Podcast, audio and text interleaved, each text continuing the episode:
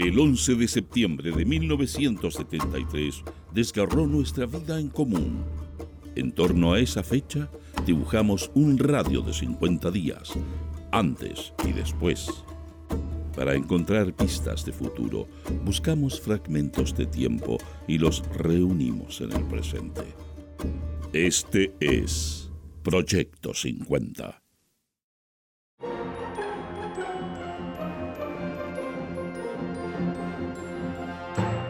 Buenos días.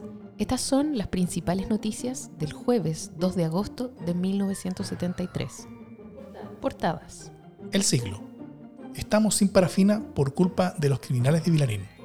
Fascistas dinamitaron oleoducto en Cuesta Zapata. Largas y sacrificadas colas en espera del combustible.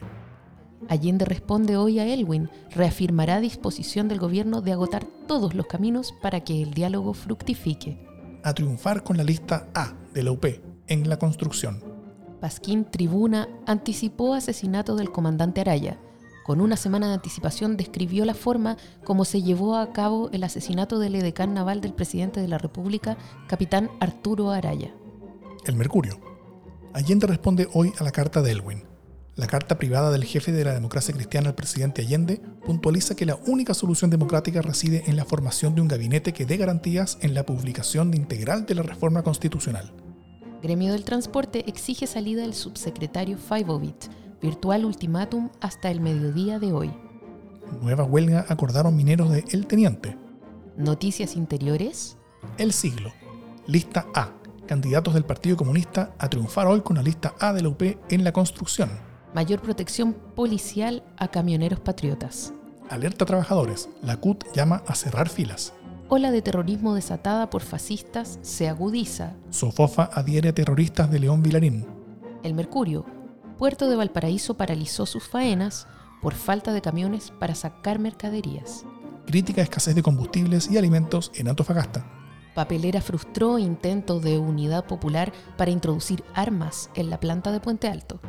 Acusación contra ministro del Interior. Presenta Partido Nacional. Noticia destacada. El siglo fiscal naval encargó reo a José Riquelme por asesinato de capitán Arturo Araya.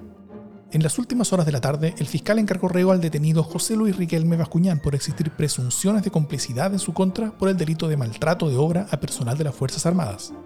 El Mercurio, plan terrorista forjado en Chile, revela Uruguay. Montevideo, en fuentes oficiales se reveló que durante una reunión celebrada en Santiago de Chile se acordó otorgar prioridad en el apoyo subversivo internacional al movimiento sedicioso guerrillero del Uruguay. De nuestro ranking musical de la semana suena Have You Ever Seen the Rain? The Creedence Clearwater Revival.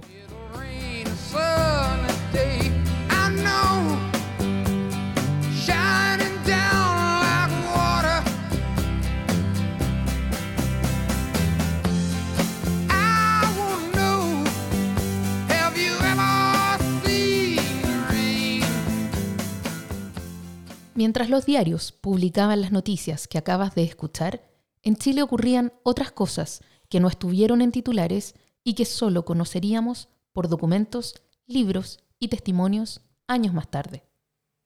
Carta del presidente Allende al presidente del Partido Demócrata Cristiano, Patricio Elwin. El camino político de la unidad popular en ningún caso es insurreccional. Allende declara que aceptará algunos reclamos formulados por el líder del Partido Demócrata Cristiano, Patricio Elwin hay escepticismo sobre estas negociaciones. El MIR critica duramente la realización de este diálogo, calificándolo de capitulacionista. Faltan 40 días para el golpe de Estado. Solo me cabe decirle a los trabajadores, yo no voy a renunciar. Se mantiene la presidencia general del país, de la unidad central y de comandante Fuerzas Armadas y de Orden han actuado en el día de hoy solo bajo la inspiración patriótica. Es 21 de octubre de 1973. Han pasado 40 días desde el golpe de Estado. Nos aguarda una larga etapa de sacrificios. Ovacionado el general Pinochet en Iquique. Los chilenos deben comprender que la hora actual es de sacrificios Seguramente pasaremos hambre, Tendremos que trabajar duramente por meses y tal vez años, pero esto es absolutamente necesario para reconstruir nuestro país. Estas fueron las primeras palabras del general Augusto Pinochet Ugarte, presidente de la Junta de Gobierno, al llegar a Iquique. Dinámica etapa de progreso y renovación de canales de televisión. Luis Alberto Ganderatz innovará en la estructuración de Canal 13. En tanto, Gonzalo Beltrán iniciará una interesante etapa para Televisión Nacional. Aumentan aportes para la reconstrucción continúa materializándose a todo nivel el aporte de la ciudadanía al Fondo de Reconstrucción Nacional, mientras diversos grupos de trabajadores, entidades y personas naturales y jurídicas anuncian nuevos aportes ante recientes acuerdos adoptados en este sentido.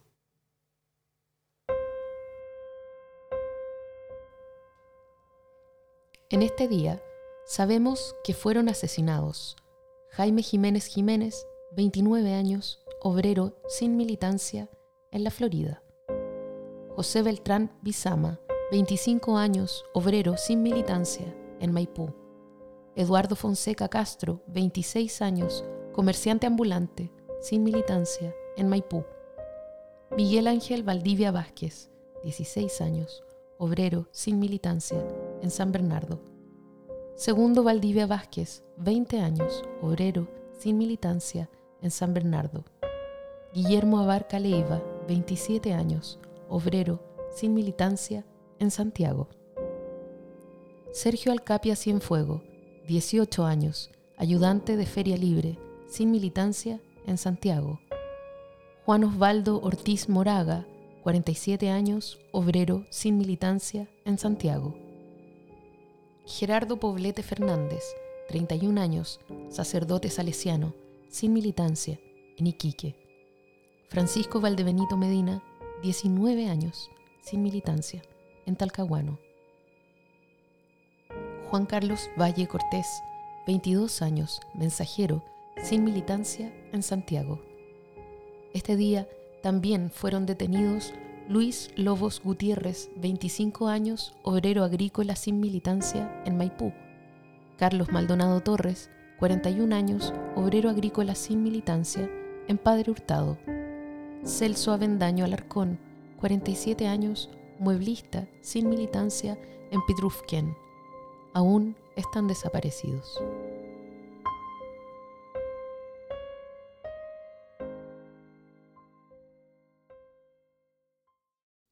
Proyecto 50 es una iniciativa de democracia en LSD, Radio Universidad de Chile, Instituto Milenio Biodemos, COES y Factor Crítico Escucha Proyecto 50 diariamente en tus plataformas favoritas de podcast y en Radio Universidad de Chile. Síguenos en Twitter e Instagram como arroba Proyecto 50CL y escucha también nuestro espacio de análisis semanal cada lunes a través del podcast Democracia en LSD. Encuentra las fuentes y más detalles del proyecto en las notas de cada episodio.